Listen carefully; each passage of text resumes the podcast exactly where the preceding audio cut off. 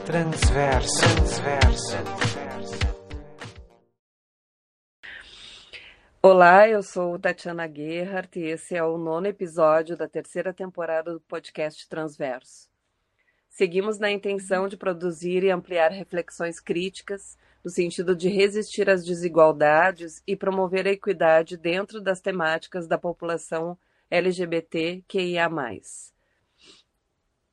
Oi, eu sou a Beta, sou nova integrante do Transverso. Eu sou sanitarista e produtora cultural. E nessa temporada a gente está abordando a arte como uma ferramenta de visibilidade e resistência para a população LGBTQIA+.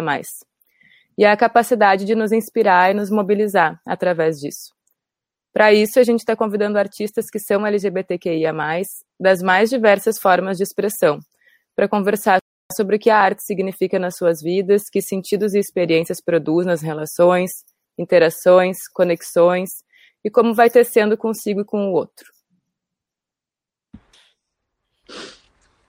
Então, nós do Transverso sempre falamos sobre a importância de construções artísticas que dialoguem com a realidade da população LGBTQIA, que busquem representatividade e que possibilidades de construção de subjetividades e enfrentamentos para a discriminação com pessoas LGBTQIA. Então, hoje nós vamos conversar com a Fernanda Reis, que é diretora e podcaster, e eu te convidaria, Fernanda, então, a te apresentar para os nossos ouvintes seguidores. Tá bom. Eu sou a Fernanda Reis, eu tenho um podcast chamado Amena, que veio de um canal chamado Amena, onde eu também falava sobre ser lésbica nesse planeta. Uh, faço algumas outras coisas também. Eu, eu sou trabalho com vídeo, eu dirijo vídeos, eu edito vídeos, então para mim pular para o cinema foi um, um pequeno passo. Na verdade, eu acho que o cinema me fez trabalhar com vídeo, porque eu queria trabalhar mais com cinema, né, como fonte principal. Então, depois comecei a produzir meus próprios filmes, comecei a decidi que eu ia dirigir meus próprios filmes, porque se a gente for esperar alguém abrir a porta pra gente, talvez a gente não vai entrar. Então eu decidi que eu ia fazer com o que eu tinha. E deu certo, dirigi alguns filmes, alguns curtas. E é isso aí. Estamos aí agora, em Porto Alegre, produzindo conteúdo lésbico.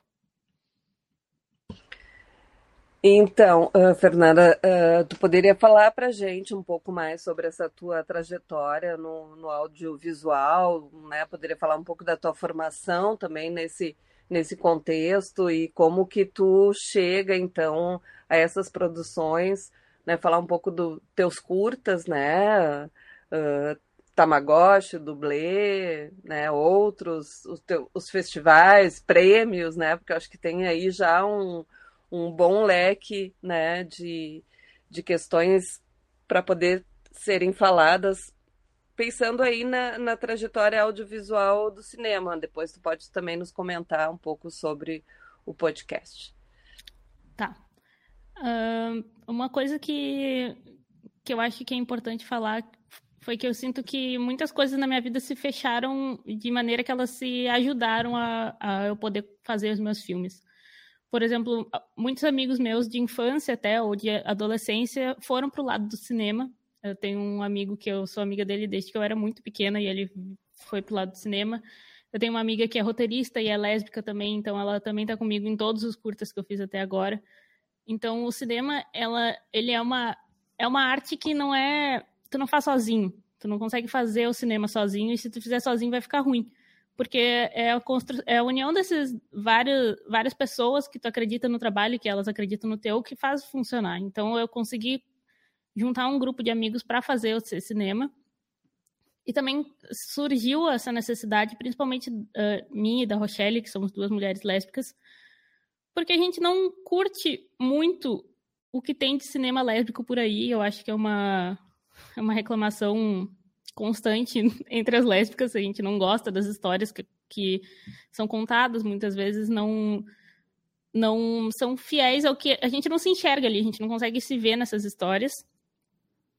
E daí a gente pensou, bom, então vamos contar as nossas histórias, vamos então fazer dar um jeito acontecer. E o primeiro curta que a gente fez é o Tamagotchi, e o Tamagotchi foi escrito pela Rochelle, essa minha amiga.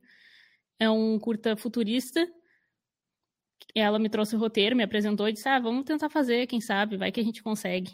Só a gente não tinha dinheiro nenhum, né? A gente gastou no máximo 500 reais para fazer aquele curta, porque a gente, a gente pensou, vamos tentar fazer todo mundo entrar no projeto, porque todo mundo quer portfólio, né? Uh, uh, todo mundo que a gente chamou para ajudar no curta queria um portfólio, queria trabalhar com cinema.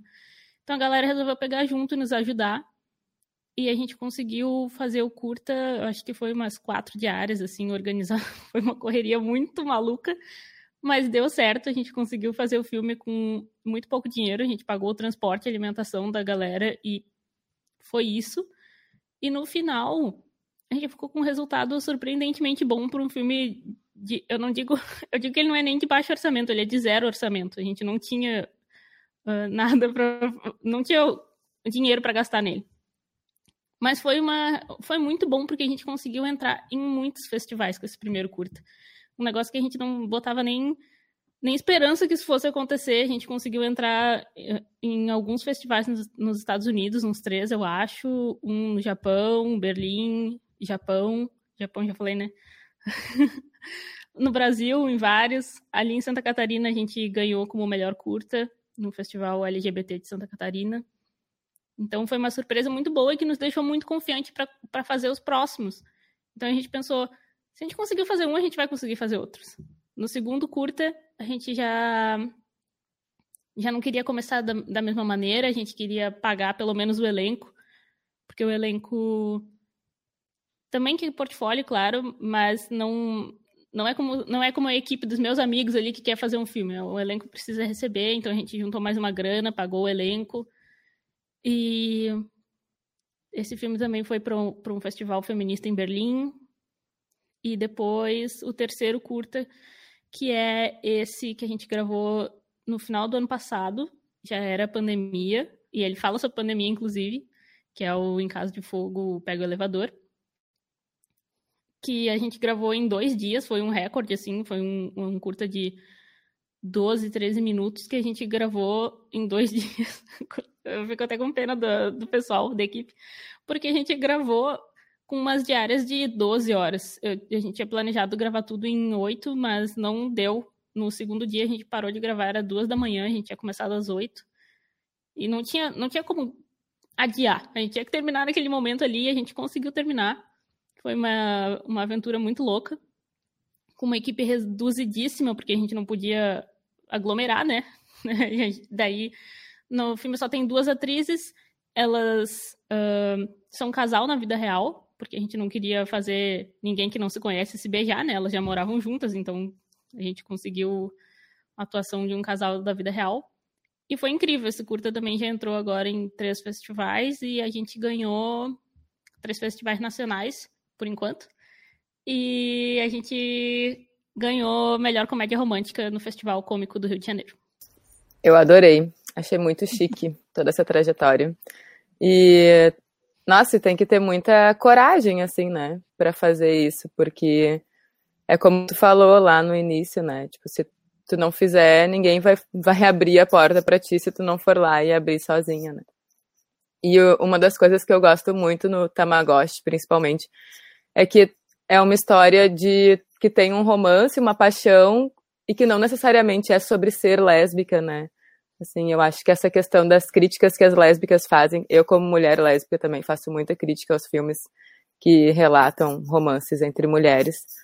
É que é isso, né? Não é sobre ser lésbica, é sobre um romance, é sobre uma paixão, é sobre que poderia ser hétero, poderia ser homo, poderia ser de qualquer espécie, assim, né? De, de possibilidades de troca de afeto. Isso era uma, um papo que, que eu e a Rochelle a gente sempre teve, que a gente não gosta a gente não gosta da ideia dos filmes que são só sobre ser porque parece que tu tá sempre vendo o mesmo filme várias e várias vezes, né? Os filmes acabam ficando todos iguais, porque daí ela tem que conhecer alguém, daí ela tem que se descobrir lésbica, daí ela tem que começar a ficar com a mina, daí dá uma treta, daí os filmes ficam todos iguais e não é isso que a gente quer. A gente quer ver um filme futurista onde a protagonista é lésbica e ponto, isso não é uma questão. Ninguém tá questionando ali a sexualidade dela, ela tá vivendo uma história que não tem nada a ver com a sexualidade dela, que é o ponto do Tamagotchi, né?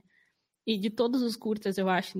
Nenhum é sobre enfatizar a sexualidade dela como ponto da história, né? A gente quer viver uma história e a gente quer se enxergar ali na protagonista, mas quer ver outra história, histórias que não foram contadas ainda. Então, acho que a tua observação tá, tá bem justa, assim, a gente fez isso de propósito, a gente queria isso daí. É, e acho que por isso que eu gostei tanto também, assim, que essa coisa de, ai, tem que se descobrir, tem que conhecer a, a lésbica que vai lá e interrompe o casamento. Tem um que é bem clássico, né? Que acho que é Imagine Eu e Você, alguma coisa assim. Foi um dos primeiros que eu vi que eu pensei, ai, que legal, um filme sobre. E no final, acho que, spoiler alert, acho que elas nem ficam juntas no final, não lembro direito. Elas ficam juntas no final, na floricultura lá, né? Tá, lembrei agora. mas, mas bom, assim. quem não assistiu o filme, me desculpe, mas nem é tão bom assim. Vai ver os curtos da Fê, que é muito melhor. Tá no YouTube, o Tamagotchi e o dublê. E eu queria tu falasse um pouco mais também sobre isso, assim, de, de como que é essa coisa de ser mulher também nesse universo do audiovisual, né? Que é muito uh, muito centrado nos homens, né? Diretores homens, roteiristas homens, assim. E aí, além de ser mulher nesse universo que já é difícil, ser mulher e ser lésbica, tentando contar essas histórias onde a lésbica é uma protagonista sem ser focado na descoberta da sexualidade, assim, né? Acho que tu tá falando um pouco sobre isso já, mas puder falar um pouquinho mais, acho que vai ser legal. É, uh, as dificuldades que eu encontrei sendo mulher na área do audiovisual foram muito mais relacionadas a ser mulher do que a ser lésbica, propriamente dizendo. Principalmente porque quando tu vai dirigir um curta, tu tem que. Tu é autoridade. Não não curta, mas qualquer vídeo, tu vai dirigir um vídeo, tu é autoridade ali naquele set. E homens têm uma dificuldade de entender autoridade vindo de mulher, assim. Eu já fui muito questionada, já fui muito interrompida, tô falando um negócio, a pessoa me, me interrompe, desfala o que eu acabei de dizer, e às vezes é uma pessoa que ela não é nada ali na, na construção da, do set, ela não tá trabalhando no vídeo, sabe? Mas fica dando ideia por cima de mim, fica falando. E às vezes, às vezes não é por mal, às vezes é. Às vezes tu entende que aquela pessoa ela não, ela tá te provocando, ela não tá querendo te, te entender como como diretor ali naquele lugar. Isso é bem irritante, acima de tudo. Fico irritada, caralho. Mas dificuldade quanto lésbica, eu não cheguei a encontrar nada muito gritante. Eu acho que talvez seja mais relacionado a oportunidades onde teu filme pode chegar, porque muitas vezes filmes dirigidos por mulheres ou filmes LGBT são filmes nichados, entre aspas, né? Então tu pode não entrar numa categoria de filme com todos os outros filmes. Fica muito mais fácil para a gente entrar em festivais LGBT do que em festivais gerais, assim, porque a gente acaba automaticamente entrando no nicho, é, tipo, ou na mostra das mulheres, ou enfim, como se o teu filme fosse uma cota, sabe? Como se como se tu tivesse que estar só naquela caixinha que é, filme, é a caixinha reservada para os filmes LGBT, independente da história que tu tá contando. Tá? Isso também é, é bem irritante. Mas eu acho que a gente vai aprendendo, assim, as minhas, as minhas experiências foram muito melhores do que teve muito mais experiência boa do que experiência ruim nesse sentido. Eu acho que se fosse falar para as pessoas dar alguma dica, eu diria para fazer, começa, porque não vai ser tão difícil assim quanto parece, sabe? Uh, a gente tem, principalmente nós mulheres, a gente tem uma mania de querer estar tá 100% pronta para começar a fazer as coisas, esperar alguém nos dar uma permissão para fazer, sabe? Ah, tu vai ter que esperar tu tá 100% pronta para dirigir uma coisa para ir lá e dirigir. Não é verdade. Não é verdade. Eu, eu comecei, a primeira curta que eu dirigi, eu nem lancei ele de tão ruim que ele ficou. Mas eu aprendi muito com ele, aprendi muito tentando fazer ele. E depois eu parti pro próximo e pro próximo. E se eu fosse esperar um aval de alguém dizer que eu estava pronta para dirigir, eu não ia ter dirigido nada até agora, com 25 anos. Porque ninguém vai te dar esse aval. Ninguém vai. E, no, e o mundo do cinema ele também é um mundo muito vaidoso. As pessoas. Eh, tem muitas profissões que são vaidosas, né? mas o cinema é muito vaidoso parece que as pessoas não estão juntas no mesmo barco, elas estão competindo uma com a outra. Então, dificilmente tu vai ganhar um tapinha nas costas das pessoas que estão que estão à tua volta, a não ser os teus amigos, a tua equipe e tal. Mas não vai vir alguém de fora dizer, ah, nossa, tu é muito bom, pode começar a dirigir. Isso não vai acontecer. Moral, tu juntar os teus recursos e fazer o que tu consegue fazer, e às vezes as pessoas estão muito mais dispostas a te ajudar do que pode parecer. Quando eu resolvi juntar os esforços para fazer os filmes, os meus amigos já já estavam, parecia que eles já estavam preparados para o convite, sabe? Parecia que eles já estavam completamente dispostos a dedicar uh, dias da vida deles, porque não, é, não gravar um filme leva muito tempo sem cachê, sem nada, mas só pela, pela alegria de botar um filme no planeta e dizer, olha, fui eu que fiz isso daqui. E, e tem funcionado. Então, até a gente conseguir algum patrocínio, ganhar algum edital, a gente vai continuar fazendo filmes nesse formato e tem funcionado. Sim, é, imagino que né, seja realmente difícil nesses diferentes sentidos aí que tu apontou, tanto em termos né, dos próprios do próprio mercado, digamos assim, né, de, de conseguir colocar esses filmes uh, na rua, uh, seja também nos festivais ou até nos prêmios, né, que não que uh, acabam direcionando uma produção como essa né, para um nicho muito pequeno, né, digamos assim, como tu apontou, né, assim, os festivais têm, festivais gerais talvez sejam mais difíceis, né, vai ter uma caixinha lá uh, para as minorias, digamos assim, né, e vai se encaixar, então, ali, e o, o que acaba, sim, né, conduzindo que vocês possam participar somente, somente não, mas, né, de uma forma com uma visibilidade maior naqueles festivais específicos que já são direcionados né, para essa para essas minorias, né? Então acho que sim é um enfrentamento extremamente difícil e uh, pensando que uh, realmente se não for abordado Uh, acho que o grande desafio é esse, como, como abordar a vivência né, de pessoas, de mulheres, nesse caso, uh, sem que a gente precise ficar apontando realmente né, a sua sexualidade. Uh, porque a gente não vai ficar apontando nos outros filmes a sexualidade dos héteros, né? A gente não fica apontando. Então, né, como conseguir ultrapassar essa, essa barreira que ainda né, existe. E o desafio também, em termos assim do, do próprio mercado, é isso, é de como conseguir com suas próprias mãos, né, digamos assim, né? Eu não sei se vocês têm uma produtora já ou algo, ou, ou como construir a partir de uma, né, uma equipe que vai se uh, uh, juntando a partir, claro, de interesses muito comuns, e hoje a gente tem uma tecnologia também que nos facilita um pouco mais, né? Assim, a gente produzir coisas mais um, caseiras, eu acho que não é o não é o termo correto, né? Tu deve ter inclusive um, um termo melhor do que isso, mas coisas que não não demandem, né? Uma super hiper produção. Um, então, sim, né? Eu acho que o, o, os desafios são, são, são bastante grandes e, e, e acho até tu poderia falar um pouquinho também, né? Mais sobre essas questões e outras formas que a gente acaba encontrando também para poder uh, dar visibilidade para essa temática desse jeito que seja trabalhando essas histórias como as histórias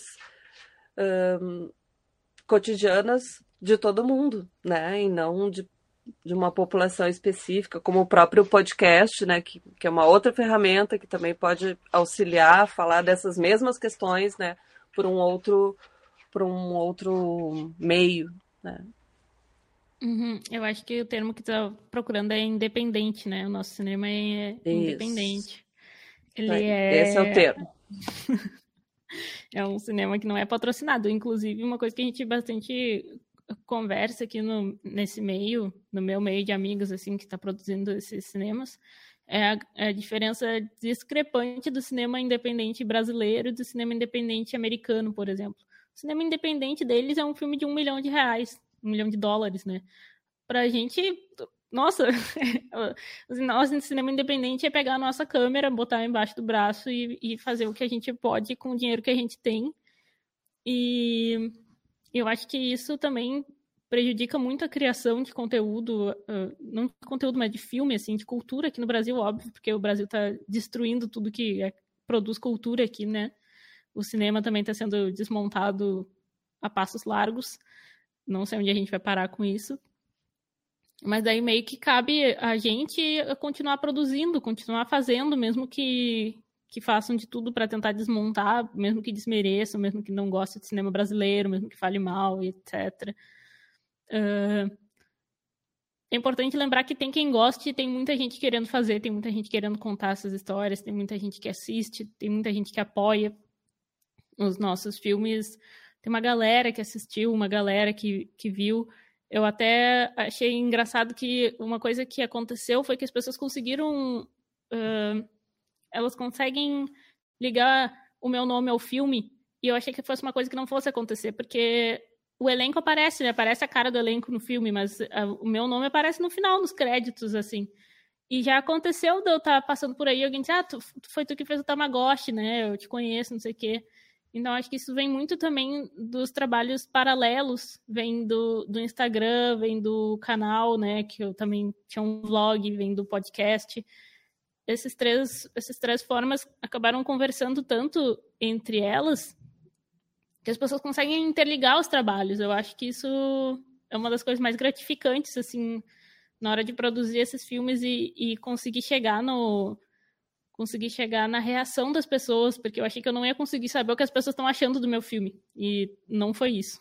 Inclusive, eu gosto muito de saber o que as pessoas acham, gosto muito de saber as opiniões ruins também, quem não gostou. Acho muito engraçado de ver. Até no Twitter já pesquisei o nome do filme, assim, já vi umas pessoas tweetando, ah, assisti o Curta Tamagotchi, muito ruim, não sei o quê. E eu acho, eu acho muito bom, eu acho muito engraçado.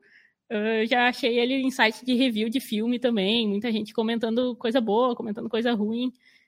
Eu acho que essa é uma das partes mais divertidas, né? Tu sofre muito para fazer o filme, mas depois que tu termina, tu, tu passa por bons momentos.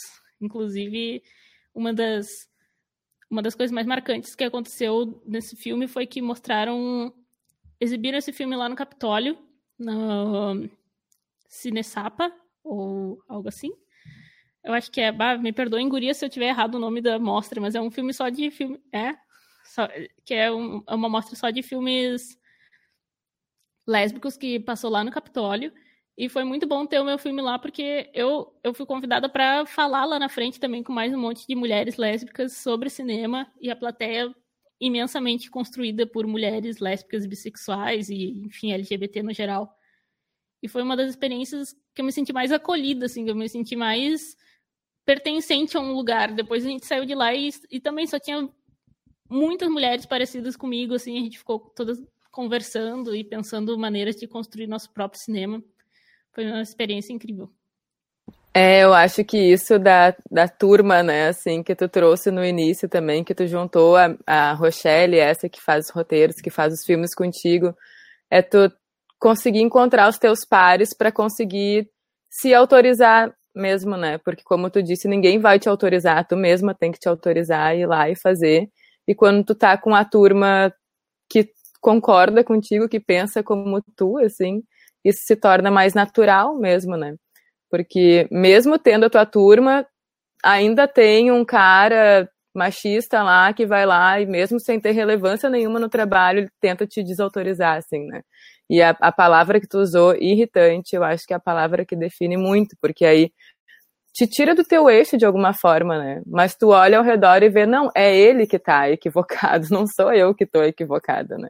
Então, fica quietinho que eu sei o que eu tô fazendo e tem aqui a minha turma, a minha trupe que tá comigo, assim. Isso é muito, muito, muito importante pra gente seguir fazendo o que a gente quer fazer, assim. Né?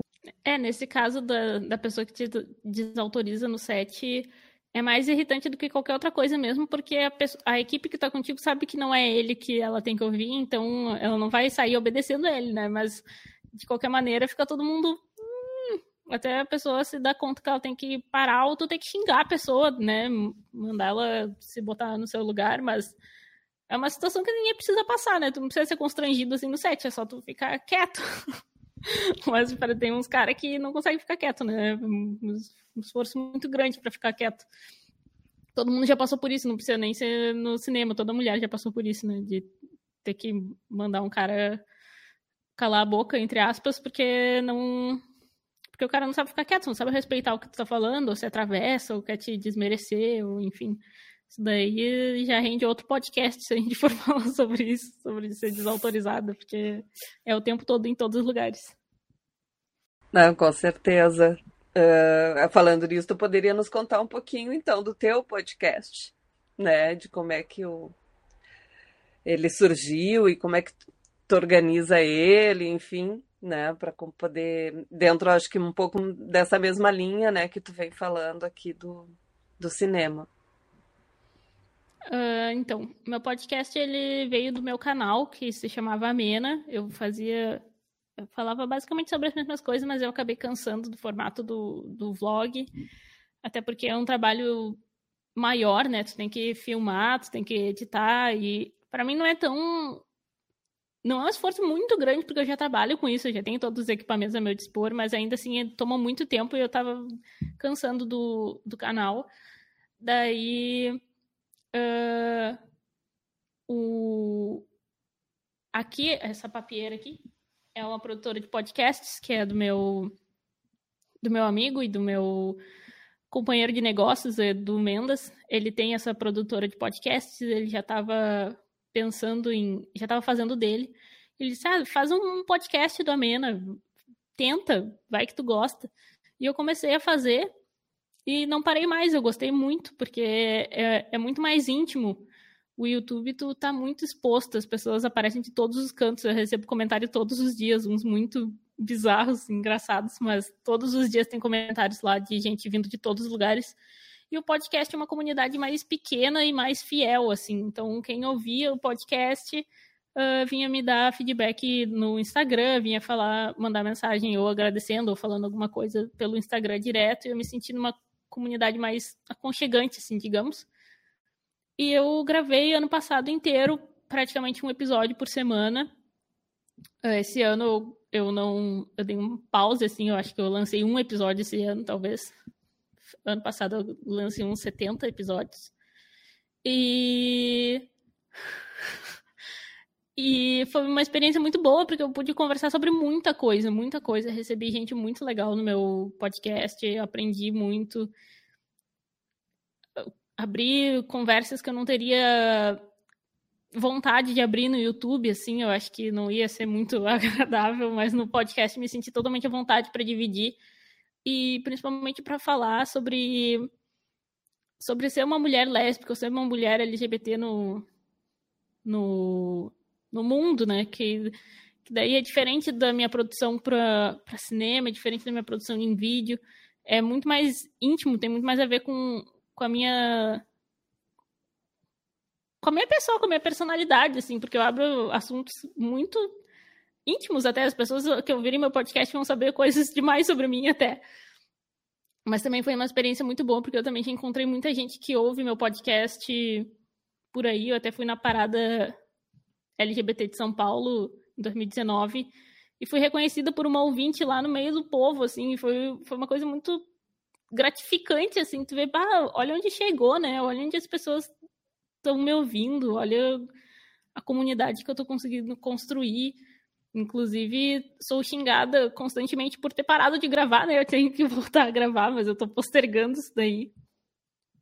Mas eu achei muito bom. Uma das experiências mais legais disso também é que muitas vezes eu não preciso falar sobre mim, porque se a pessoa já ouviu meu podcast, elas dizem, ah, eu sei, eu ouvi no teu podcast. E daí eu fico, ah, que bom, então não preciso nem terminar de falar. Não preciso dar a minha opinião, então, sobre isso, tu já sabe. Que bom, me poupa aí o esforço de falar duas vezes. Foi, foi muito, muito divertido. Eu me diverti muito. Adorei, espero que essa participação aqui te estimule a voltar a gravar os episódios para os teus ouvintes. Então, mas sem pressão, porque eu gosto de ouvir também. Uh, eu queria te pedir já que tá tão. Uh, tem tanta experiência, assim, nesses, nesses espaços, para tu compartilhar algumas referências também de filmes que tu acha que são legais, além dos teus, claro, que eu super recomendo aqui uh, ah, para todo mundo. E filmes que tu acha que tratem assim de uma forma que tu acredita que te represente também de vivências lésbicas e também outros podcasts que tu gosta de ouvir para a gente também ter essas outras referências. Um podcast que eu tenho ouvido bastante e que não é não é feito por mulheres LGBT, mas é, que é um podcast incrível, é o Afetos. Não sei se vocês já ouviram. Eu acho que é um podcast bem amena vibes, assim, ele é bem parecido com o meu, só que são duas mulheres na banca e elas falam sobre muitos, muitos, muitos assuntos muito tocantes, assim. E filmes, eu acho que eu tenho visto mais séries ultimamente. Mas eu gostaria de recomendar, de qualquer maneira, o, o Retrato de uma Jovem em Chamas, que eu tenho o podcast falando sobre ele. Eu fiz toda uma. Eu li toda a história desse filme lá. E eu acho que ele é um filme que ele é lindo de assistir, ele é muito bom de assistir mesmo, mas é muito bom de saber a história por trás dele. Então, depois que tu vê o filme, vai atrás, pesquisa sobre a diretora, pesquisa como ela fez esse filme, por que, que ela fez esse filme, e tu vai se apaixonar pelo processo dele mais do que pelo filme, inclusive. Mas o filme é lindo também, uh, não vou dar spoilers, mas digamos que a construção do roteiro poderia me desagradar facilmente, mas não me desagradou quando eu fui descobrir sobre, sobre o porquê do filme, né? Eu acho que isso é, é interessante falar também, até uh, relacionando a qualquer filme lésbico, porque a, às vezes a gente não gosta do. Digamos assim, ah, elas não terminaram juntas, ou uma morreu, ou uma terminaram, sei lá. Beleza, é muito frustrante quando isso acontece, mas é importante saber por que, que isso aconteceu na história, porque tem motivos e motivos. Tem filmes que uh, elas terminam separadas e parece só um castigo, né? Parece só que, que é um castigo do, do roteirista ali. Ah, não era para isso estar acontecendo, vou só maltratar essas personagens.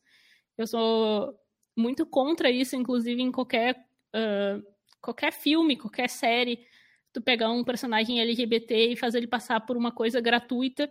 Isso acontece bastante, por exemplo, uh, personagens trans no geral são os que mais se ferram porque eles sempre apanham ou sempre uh, sofrem alguma violência muito forte física nos filmes.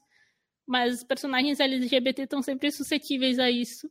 Tu já, já aconteceu várias vezes eu começar a ver uma série e já ficar com medo pelo personagem, porque por saber que uma hora o roteirista vai fazer esse personagem sofrer e fica com uma cara de gratuito, assim. Tu tenta mostrar como é dura a vida da pessoa LGBT, mas daí tu machuca o personagem pra nada. E eu acho que a gente pode acrescentar muito mais dando histórias felizes para esses personagens do que histórias tristes, porque histórias tristes a gente já sabe que acontece. A gente já sabe que tá lá.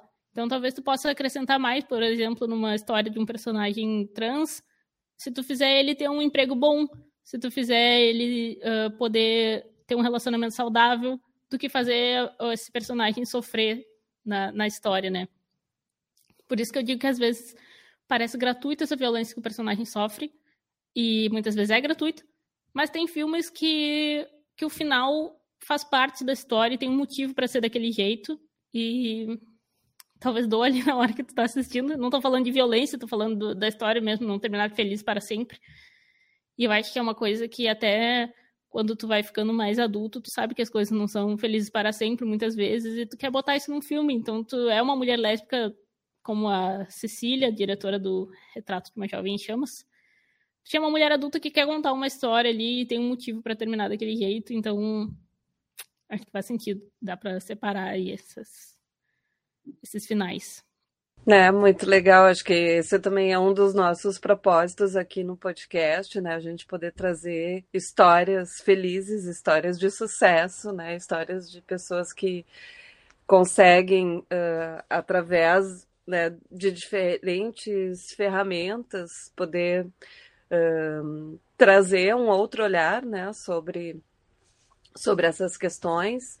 E, assim, fico bem feliz de poder te dar a oportunidade de, de te conhecer, de conversar contigo. Uh, o podcast também é, tem sido para nós todos uma ferramenta super importante de, de aprendizado, né, de construção também, de construção coletiva, assim como tu falaste também, né, que o cinema o mesmo podcast, uh, né, a produção audiovisual, ela, ela, demanda realmente um trabalho em equipe, né, um trabalho entre, entre pares, um trabalho que se constrói, obviamente, né, por relações que uh, não são só relações de trabalho, mas são relações de afeto também, né, relações de respeito, e, e a gente tem procurado fazer isso também aqui no, no podcast e tem aprendido muito com isso, né? Com todo esse processo. Achei, como tu comenta, assim, né, da história desse filme, que eu não assisti, tô louca para ver agora.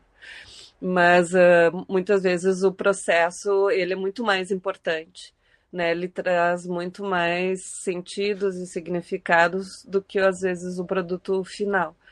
Né? Então, realmente importante, acho que essa ferramenta até que tu utiliza um pouco juntando essas duas coisas, né? De, de trazer no podcast algo sobre as próprias produções audiovisuais, acho que é interessante, porque permite a gente olhar para olhar não pensar refletir né para além daquilo que está sendo visualmente inclusive uh, trabalhado né? E, e acho que, enfim, assim, para mim foi um momento super uh, gratificante e queria deixar também para Beta, se ela quiser fazer algum comentário final, deixar para ti também trazer outros elementos, se tu quiser ainda nesse nesse finalzinho, né? Essas referências, sim, que tu colocaste, a gente vai indicar junto né, ao, ao podcast mas uh, deixo a palavra aberta aí para vocês duas.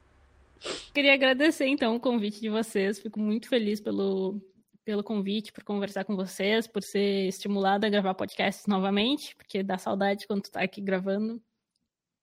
Uh, fico feliz que esse podcast está sendo produzido, que ele está circulando por aí. Eu acho que a galera aqui às vezes é muito tímida para começar a produzir as coisas, fica com vergonha, fica com medo, fica com medo de não ser muito bom, fica, enfim, eu sou uma grande estimuladora do melhor feito que perfeito. Eu acho que tu tem que botar a cara e ir fazendo até ficar bom, mesmo que não seja incrível de início. E e muitas vezes é incrível esse podcast, é, é muito legal. Eu vou, eu tô muito feliz de estar aqui. E eu acho que é isso. Muito obrigada pela oportunidade de falar do meu trabalho continuarei postando lá, caso vocês queiram acompanhar meu trabalho, é ferne.reis. Ou no canal Amena lá no YouTube tem dois dos meus curtas, o outro não lançou ainda oficialmente, mas dá para assistir os outros dois no YouTube. Obrigada, Fernanda, por estar aqui com a gente, por estar participando. Eu sou bem fã desse filme que tu falou também. Eu não conheço muito da história dele, mas eu vou me informar. Eu gosto muito dessa diretora, tem um outro filme dela que é o Tomboy, que eu acho muito lindo, muito sensível também, né? Que não é sobre lésbicas, assim, mas é. Fala sobre a infância, assim, é muito, muito bonito. E. Ai, tô muito feliz de ter conversado contigo aqui, minha primeira participação no Transverso, ser assim tão confortável, né? Com uma pessoa que eu já conheço, que eu já admiro o trabalho pessoalmente também. E é isso, muito obrigada por estar aqui com a gente. E eu gostaria também de agradecer, então, aos nossos ouvintes, né? E dizer também que a gente vai deixar né, as, as indicações e as referências que hoje foram faladas aqui com a Fernanda, também os links né, do Instagram da Fernanda, a gente vai deixar uh, disponível na descrição né, do, do, do, episódio. E bom dizer aos nossos ouvintes que não deixem né, de nos acompanhar também né, no, na, nas redes sociais para ficar por dentro né, dos conteúdos também que a gente está compartilhando. Né? Não, não esqueçam de nos seguir no arroba transverso, no Instagram e no, e no Twitter. E bom, vocês também podem encontrar todos os episódios da primeira, da segunda e dessa terceira temporada na página do, do grupo de pesquisas em saúde coletiva da Universidade Federal do Rio Grande do Sul e também né, nos diferentes agregadores, na plataforma Lumina também da Universidade Federal do Rio Grande do Sul, no Spotify, Catbox, enfim. Né? Curtam, compartilhem, né? E comentem também, né, sobre o que acharam do, dos episódios, deixem sugestões, né? Acho que é muito muito importante ter o feedback sempre, né? E nos aguarde então até no próximo episódio. Um abraço para todos vocês. Transverso, transverso, transverso.